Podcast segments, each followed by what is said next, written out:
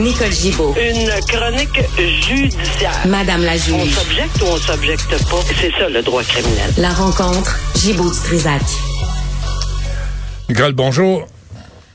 Bonjour, Benoît. Bonjour. Euh, la juge Mary Moreau, euh, tu la connais? Non, pas personnellement, mais j'ai lu beaucoup sur elle et euh, une excellente nomination de l'Alberta. Euh, ce qui fait, euh, ce, qui est, ce, qui est, ce qui est agréable, c'est que ça fait pencher la Cour suprême du côté euh, du fait qu'on est maintenant, la Cour suprême est majoritairement composée de femmes. C'est quelque chose, là. Alors, cinq contre quatre, cinq euh, femmes contre quatre hommes. Et euh, c'est une personne qui est complètement bilingue, qui a défendu euh, qui, qui a, qui a énormément de vécu là, comme juge en chef à la cour d'appel, euh, francophone, euh, se bat pour les droits ling- linguistiques euh, euh, dans l'Ouest canadien. Euh, elle a plaidé la Cour suprême dans ce sens-là et gagné. Non, c'est vraiment une excellente nomination. Je pense que tout le monde est content de voir qu'on a misé sur une, une, une personne qualifiée. Ça donne que c'est une femme, tant mieux, mais une personne extrêmement qualifiée, puis une personne francophone qui respecte les droits linguistiques, et je pense que ça, en- ça envoie un bon message.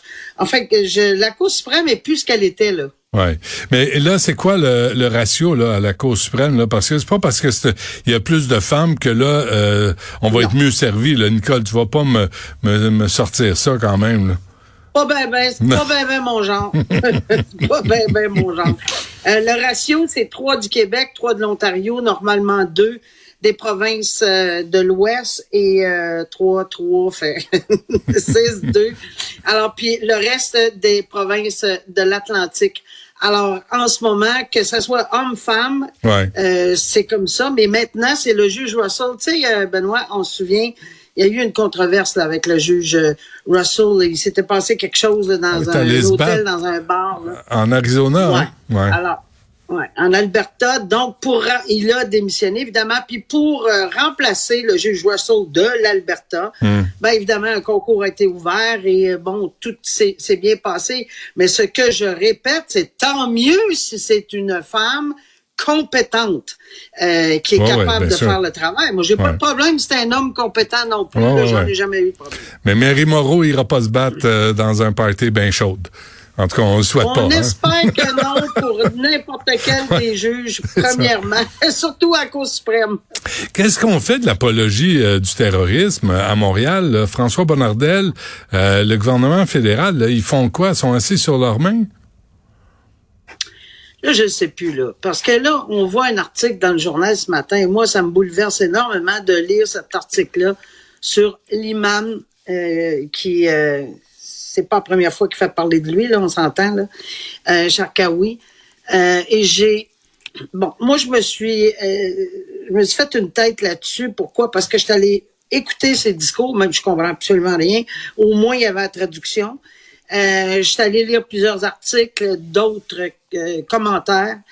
Euh, je suis retourné voir ce que- quand on parle, tu sais, que euh, il fait l'apogée de ce qui s'est passé le 7 octobre, quand on voit ces jeunes danse, les jeunes qui dansaient dans un festival qui se font littéralement massacrer.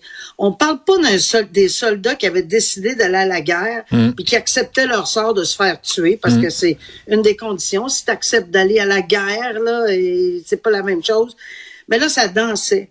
Allée revoir euh, d'autres euh, vidéos aussi qui, euh, qui, pour plusieurs, est tellement choquante qu'on veut pas les regarder. C'est triste à mourir.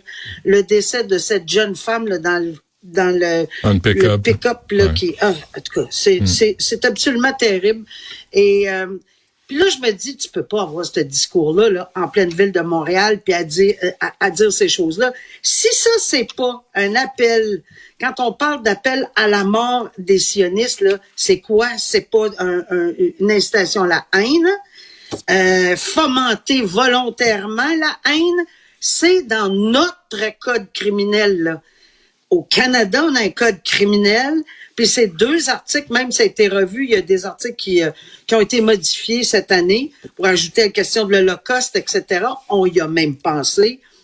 Tu sais, s'il vous plaît, au moins un peu de respect pour ces jeunes non guerriers, parce que c'était pas des Non, guerriers mais- le mais- 17 octobre. Mais où sont les... C'est épouvantable. Mais où, où sont... Où, où est la, la- où est la loi là-dedans, là? Où est le ministre? Ben, c'est parce que on peut-tu. on- euh, écoute, je pense que tout le monde est sidéré. Tout le monde comprend pas. que- ben, j'espère qu'en ce moment, là, on est en train à Montréal de faire une enquête et une analyse. Parce que, tu sais, Sacrément, oui, c'est vrai que c'est compliqué. C'est tout le temps compliqué, la virgule du code criminel, puis peut-être, puis peut-être, puis peut-être. Mais moi, je vois des propos extrêmement haineux quand on appelle à la mort de des, à, à des gens, euh, surtout en lien avec ce massacre-là. C'est clair Ben oui. pour moi qu'on devrait le faire et qu'on devrait sûrement, euh, de façon très sérieuse, voir apporter des accusations si c'est pas déjà fait. Parce que tu dis la même chose face à n'importe quel autre groupe. C'est un appel... Tous à- les groupes. Non, C'est insensé. Insensé. Que ça soit lui, que ça soit n'importe qui, que ça soit des néo-nazis, que ça, que ça soit n'importe quel groupe qui incite à la haine. Ouais, c'est inacceptable. qui- puis, effectivement, on dit que c'est un groupe qui était, euh, tu sais, ça prend des, ça prend des caractéristiques dans le sens, dans, pour se, pour déposer ce genre d'accusation-là. Faut que ça s'adresse à un groupe identifiable. Ouais. Ben, je pense que c'est le cas, là. Ouais. Et puis, est-ce que, est-ce que ça peut fomenter euh, de la violence? Quand on appelle à tuer, là, ben, il me semble que c'est assez clair. Ouais. Et dans, dans des groupes, partout au monde en ce moment, et je pense que tout le monde va être d'accord là-dessus, partout au monde, on voit une manifestation qui demande qu'on ne, qu'on ne tue pas les Palestiniens, qu'on les laisse vivre, qu'on essaie de sauver des vies à Gaza, qu'on respecte les Palestiniens. Aucun problème avec ça. Aucun problème.